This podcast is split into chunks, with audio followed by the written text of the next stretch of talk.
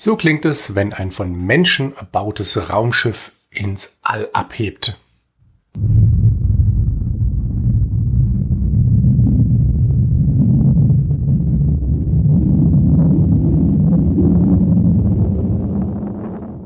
Und so klingt ein Raumschiff von Außerirdischen.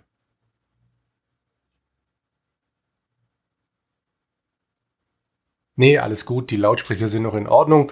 Wahrscheinlich gibt's auch andere Raumschiffe, die ein bisschen anders klingen, aber 1984 war das so. 1984, wir erinnern uns, George Orwell hat einen Roman geschrieben, der nach diesem Jahr benannt ist.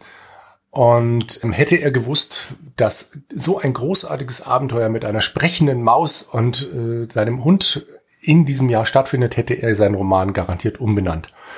Hm, worum geht's eigentlich? Wovon rede ich? Wer die letzte Folge der Zank Quest gehört hat, dürfte es bereits erraten haben oder kennt zu seinem persönlichen Glück nur eine einzige sprechende Maus. Also in dieser Ausgabe des Podcasts dreht sich alles um Mickey Mouse und seinen Freund oder auch Hund, je nachdem Pluto und einer Reise durch unser Sonnensystem.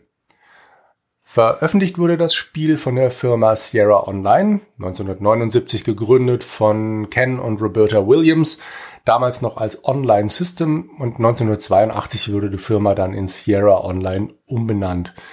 Besagte Roberta Williams ist uns allen wahrscheinlich auch bekannt. Sie hat diverse Adventure-Meilensteine geschrieben, wie das großartige Phantasmagoria, aber auch mit ähm, diesem Spiel hier, mit Mickey's Space Adventure, hat sie einen Meilenstein der Spielehistorie entwickelt und damit eine mehrteilige Reihe begründet, die das Genre der Adventure-Spiele prägte wie kaum ein zweites.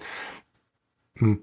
Vielleicht war es aber auch King's Quest, das war auch von 1984 und ich bin jetzt in der Zeile verrutscht. Also eins von beiden ist bekannt, das andere ist ein bisschen unbekannt, ein bisschen verschütt gegangen im Laufe der Historie. Nichtsdestotrotz ist es ein ganz lustiges Spiel. Zurück zur Entwicklung. Mickey's Space Adventure ist eins von mehreren Spielen, die Sierra mit äh, Disney-Figuren entwickeln durfte. Die letzte Folge hat ja schon das ein bisschen aus der Art geschlagene Donald Ducks Playground von 1985 besprochen. Etwas aus der Art geschlagen, weil da der Schwerpunkt auf kleinen Minispielchen liegt und auf der Tatsache, dass man dann äh, Geld zählen bzw. bezahlen lernt. Es gibt noch ein von L. Lowe kreiertes Spiel namens Winnie the Pooh in the 100 Acre Wood aus dem Jahr 1986, in dem dieser verfressene Bär den anderen Waldbewohnern IA, Ru und wie sie alle heißen, hilft. Die suchen nämlich Gegenstände, die sie irgendwo im Wald verloren haben. Als kleine Zwischeneinlage hüpft dann auch noch Tigger rum und wenn Tigger und Pooh zusammenstoßen, dann äh, verliert Pooh die Gegenstände wieder ist jetzt auch nicht das wahnsinnig innovative Spiel, aber ist ja auch für Kinder gedacht und eigentlich ist sehr putzig. Die Zusammenarbeit mit Disney gipfelte dann 1986 in einem klassisch gehaltenen Sierra Adventure zu dem Film The Black Cauldron. Hierzulande hieß das gute Stück Taran und der Zauberkessel. Das ist ein für Disney relativ unüblich düsteres Setting. Das Spiel, also Taran und der Zauberkessel beziehungsweise The Black Cauldron, wurde auch wieder von L. Lowe entwickelt. Also, wir haben eine Reihe mit vier Disney-Spielen. Da sollte man ja fast glauben, dass die irgendwas miteinander zu tun haben, aber nein. Die sind zwar im Laufe von wenigen Jahren entstanden, haben aber überhaupt nichts miteinander zu tun, weder inhaltlich noch von der Art des Spiels. Minispiele, richtig großes Adventure oder eben wie bei Winnie the Pooh so ein bisschen Geschicklichkeitsspiel. Und Mickey's Space Adventure reiht sich so als ein kleines Mittelding ein. Es ist tatsächlich ein Adventure, allerdings keins, das man so bei, bei Sierra vermutet hätte. Gut, dann schlagen wir einen Bogen zurück zu diesem Mickey Space Adventure und worum geht's denn eigentlich? Was ist der Sinn? Wo führt der Sinn hin? Das Spiel beginnt mit Mickey und Pluto, die einen kleinen Spaziergang machen und dabei über ein Raumschiff stolpern. Das ist in Entenhausen ja jetzt nichts großartig Besonderes. Immer wieder findet man Raumschiffe in irgendwelchen Parks. Immer wieder entdeckt man Höhlen, die bisher noch kein Mensch entdeckt hat. Wie auch immer, sie laufen durch die Gegend und sehen bzw. hören sie vor allem auch leider ein Raumschiff. Das klingt dann so.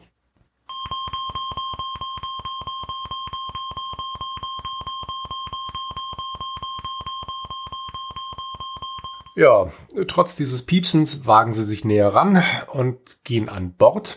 An Bord des Raumschiffs lernen sie dann den Schiffscomputer kennen, der ist XL30. Der erzählt ihnen von dem grausamen Schicksal seines Heimatplaneten. Der Heimatplanet heißt Oron. Der Gedächtnisplanet des Planeten wurde gestohlen und in neun Teile zerlegt, wie das so üblich ist. Der Dieb dieses Gedächtniskristalls hat dann den unverzeihlichen Fehler begangen, diese einzelnen Stücke in unserem Sonnensystem zu verstecken. Auf jedem Planeten beziehungsweise auf den Monden der einzelnen Planeten liegt jeweils eins dieser Teile. Also ein Teil ist auch auf der Erde versteckt. Und warum ist es ein unverzeihlicher Fehler? Naja, eigentlich sollte ja die ganze Galaxis schon mal davon gehört haben, dass Mickey Mouse ein sehr, sehr großer Detektiv ist. Selbst wenn es Mickey nicht gäbe, hätten wir ja immer noch Sherlock Holmes, aber der spielt hier leider nicht mit. Mickey und Pluto ziehen auf jeden Fall los, um diese Einzelteile wieder einzusammeln. Man, man kennt es ja, die Besitzer eines Smartphones können das wahrscheinlich nachempfinden, wie schrecklich das ist, wenn man dann das eigene ausgelagerte Gedächtnis plötzlich nicht mehr hat. So geht es diesem Planeten Oron. Und deshalb sagen Mickey und Pluto, na klar, wir helfen. Also, diese beiden Helden auf sechs Pfoten schwirren durch das All und statten allen unseren Planeten beziehungsweise dann eben auch deren Monden einen Besuch ab. Das Ganze funktioniert ein bisschen wie früher bei Jules Verne. Wer die 20.000 Meilen unter dem Meer gelesen hat, immer wenn die Nautilus in ein neues Gebiet kam, dann ging so ein großes Panoramafenster auf und die Flora und Fauna wurde erstmal ausgiebig bewundert und mit Namen versehen. Ach, das waren dann zwei, drei Seiten, in denen es wirklich um die einzelnen Fischsorten ging.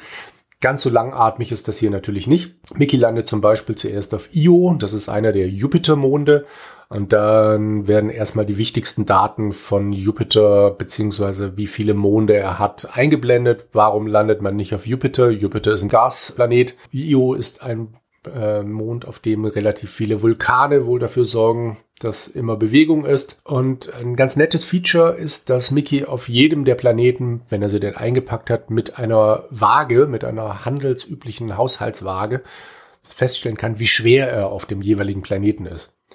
Das wird äh, leider dann immer nur, nie so richtig in Relation gesetzt. Es steht dann immer nur dahinter, Mickey wiegt auf diesem Planeten so und so viel Pfund. Das liegt an der Beschaffenheit beziehungsweise an der Größe des Planeten. Im Spiel selber gibt's jetzt auf jeder Station nur so zwei, drei kleinere Rätsel, die man wir beziehungsweise auch Mickey natürlich relativ problemlos lösen können. Es gibt noch einen Luftvorrat, der immer knapper wird. Der lässt sich aber problemlos im Raumschiff dann auch wieder auffüllen und so riesig sind die Umgebungen nicht, als dass man irgendwie größere Probleme kriegen könnte mit äh, dem Luftvorrat, dass der plötzlich mitten in der Pampa zu Ende geht. Das Spiel ist ja auch schlicht nicht dafür gedacht, irgendwelche riesigen Herausforderungen uns beziehungsweise den Spielern in den Weg zu legen, weil auch dieses Spiel letzten Endes ein Lernspiel ist.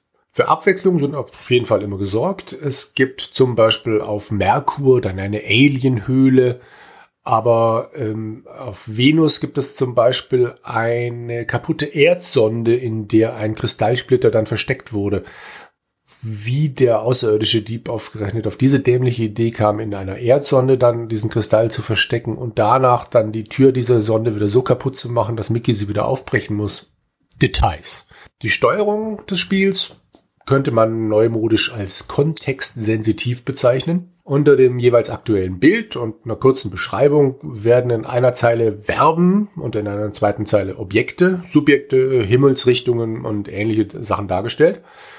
Die Begriffe ändern sich jeweils nach Bild bzw. nach Situation. Der Spieler wählt sich also erst das Verb aus und dann das passende Wort, also zum Beispiel go east, use rope, ähnliche Geschichten.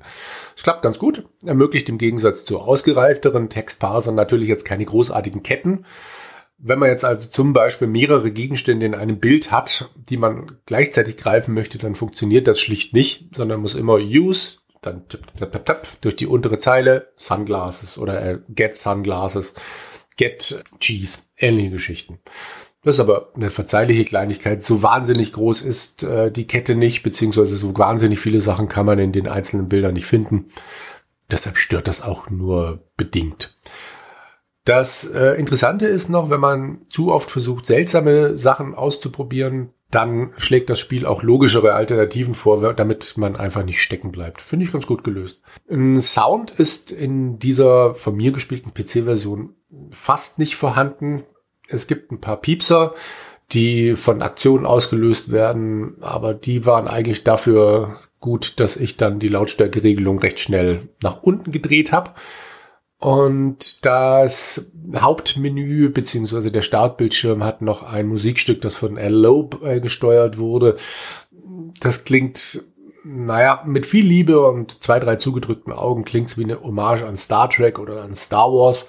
Und lustigerweise, wenn ein Rätsel gelöst wird, kommt noch eine kleine Melodie, die mich an Deep Space Nine erinnert hat.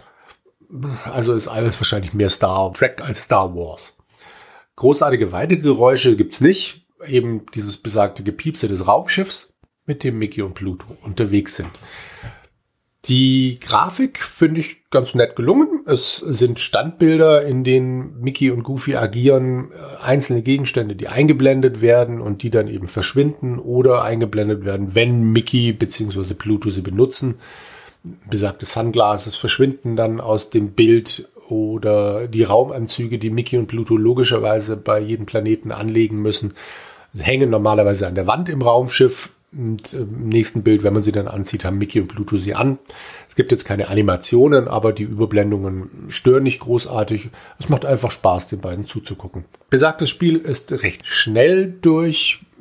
Ich denke mal, hm, ich überlege, wie lange ich jetzt gebraucht habe. Ich, ich vermute mal so in zwei Stunden kann man es durchhaben, je nachdem, wie man spielt, vielleicht auch ein bisschen schneller. Es macht Laune, es ist putzig. Wie gesagt, die äh, Soundkulisse, naja, aber ansonsten lohnt sich ein kleiner Blick. Gut, das war's für heute. Ich bedanke mich bei euch und äh, hoffe, wir hören uns mal wieder. Ciao.